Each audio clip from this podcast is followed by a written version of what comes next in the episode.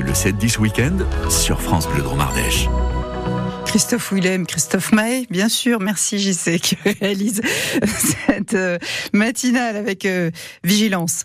Des lacs, des étangs, des rivières, des fleuves, notre région en est parsemée, constellée de cours d'eau et on prend chaque week-end un temps pour euh, les arpenter avec notre guide Alexandre Vibard qui suit aujourd'hui l'un des principaux affluents du Rhône, l'Isère. Donc, nous sommes justement du côté euh, de Romans pour visiter un lieu d'histoire et d'artisanat.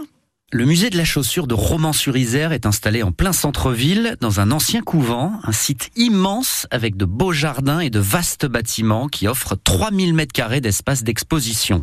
On y découvre l'histoire de la chaussure depuis l'Antiquité jusqu'à nos jours, avec une première salle qui dévoile le passé artisanal et industriel récent de Romans comme nous le précise notre guide Sandrine Ruineau, responsable du service des publics au musée. On débute euh, la visite par euh, cet espace qu'on appelle effectivement l'espace de la tannerie, qui est vraiment euh, prévu comme une introduction à l'activité chaussure à Romans. Donc on découvre que bien avant en fait l'activité chaussure, c'était une activité autour de la tannerie, du tannage dépôt qui préexistait, et c'est seulement à la fin du 19e siècle que l'activité chaussure a pris le pas et a fait de Romans la capitale internationale que nous connaissons actuellement. Donc finalement, l'histoire de la chaussure pure et dure à Romans a duré moins d'un siècle. Oui, on va dire euh, fin de la Seconde Guerre mondiale jusque dans les années 70. Mais le trésor euh, de ce musée, c'est pas dans cette pièce. Alors effectivement, l'objectif du musée, c'est aussi d'ouvrir la focale en fait hein, sur l'objet chaussure, qui est vraiment un objet universel. Et le musée dispose en fait d'une collection qui est euh, qui est assez unique, euh, qui présente plus de 2000 chaussures sur qui couvre 4 millénaires d'existence sur plus de 5 continents.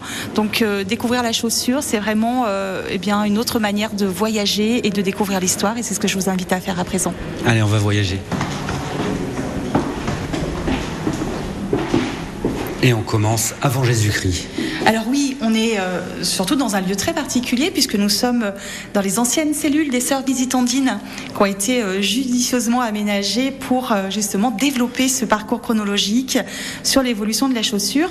Et on débute effectivement avec l'Égypte antique qui nous donne l'occasion de présenter une chaussure. Alors il faut imaginer que c'est une, une sandale qui ressemble à une tongue qui n'est cette fois-ci pas en plastique mais en fibre de papyrus. Et cette chaussure fait vraiment partie de nos curiosités puisque c'est la plus vieille chaussure du musée, elle date de 3500 ans. Pour qu'une chaussure euh, tienne 3000 ans, c'est-à-dire que les Égyptiens ils savaient bien les fabriquer, on peut le dire alors on peut effectivement se dire ça, mais surtout ce qui est intéressant, c'est que les Égyptiens, ils avaient déjà tout inventé. Tout ce qu'on porte aujourd'hui était déjà euh, existant en fait dès l'Antiquité. La sandale, la chaussure ouverte, le soulier, qui est plutôt la chaussure fermée, et la botte. La seule chose qu'on n'avait pas inventée à l'Antiquité, c'est le talon haut qui va arriver plus tard à la Renaissance. Donc il a fallu choisir parce qu'il y a tellement de cellules, euh, que, tellement de chaussures qui sont présentées qu'on n'a pas le temps, mais c'est juste pour donner le goût de venir visiter ce musée. Donc là on a choisi euh, les bottes de mousquetaire et elles sont énormes. Alors effectivement, on fait un bond dans le temps puisque nous voici au XVIIe siècle avec cette très belle collection de bottes de mousquetaires. Alors faut imaginer des bottes en cuir, sachant qu'à cette époque le cuir était, euh, était un matériau extrêmement cher hein, qu'on réservait vraiment euh, à un usage très spécifique. Des bottes qui présentent en fait une, une partie très évasée. Ce sont des bottes en entonnoir qui ont donné une expression euh, bien connue que vous utilisez d'ailleurs peut-être, en avoir plein les bottes. Le musée de la chaussure, c'est aussi un espace contemporain qui présente le travail de créateurs et de mode, avec notamment le célèbre bottier Christian Louboutin, formé à Romans. Il y a également une salle consacrée au basket et à divers types de chaussures euh, modernes et spécifiques, comme cette authentique paire de crampons de Kylian Mbappé. Et tout ça dans des espaces d'exposition majestueux, avec par exemple le parloir de la chapelle de cet ancien couvent et le cœur de la chapelle. Vous pouvez avoir un aperçu visuel de cette visite sur francebleu.fr, dossier au fil de l'eau. On a mis des photos de quelques-unes de ces chaussures historiques et incroyables.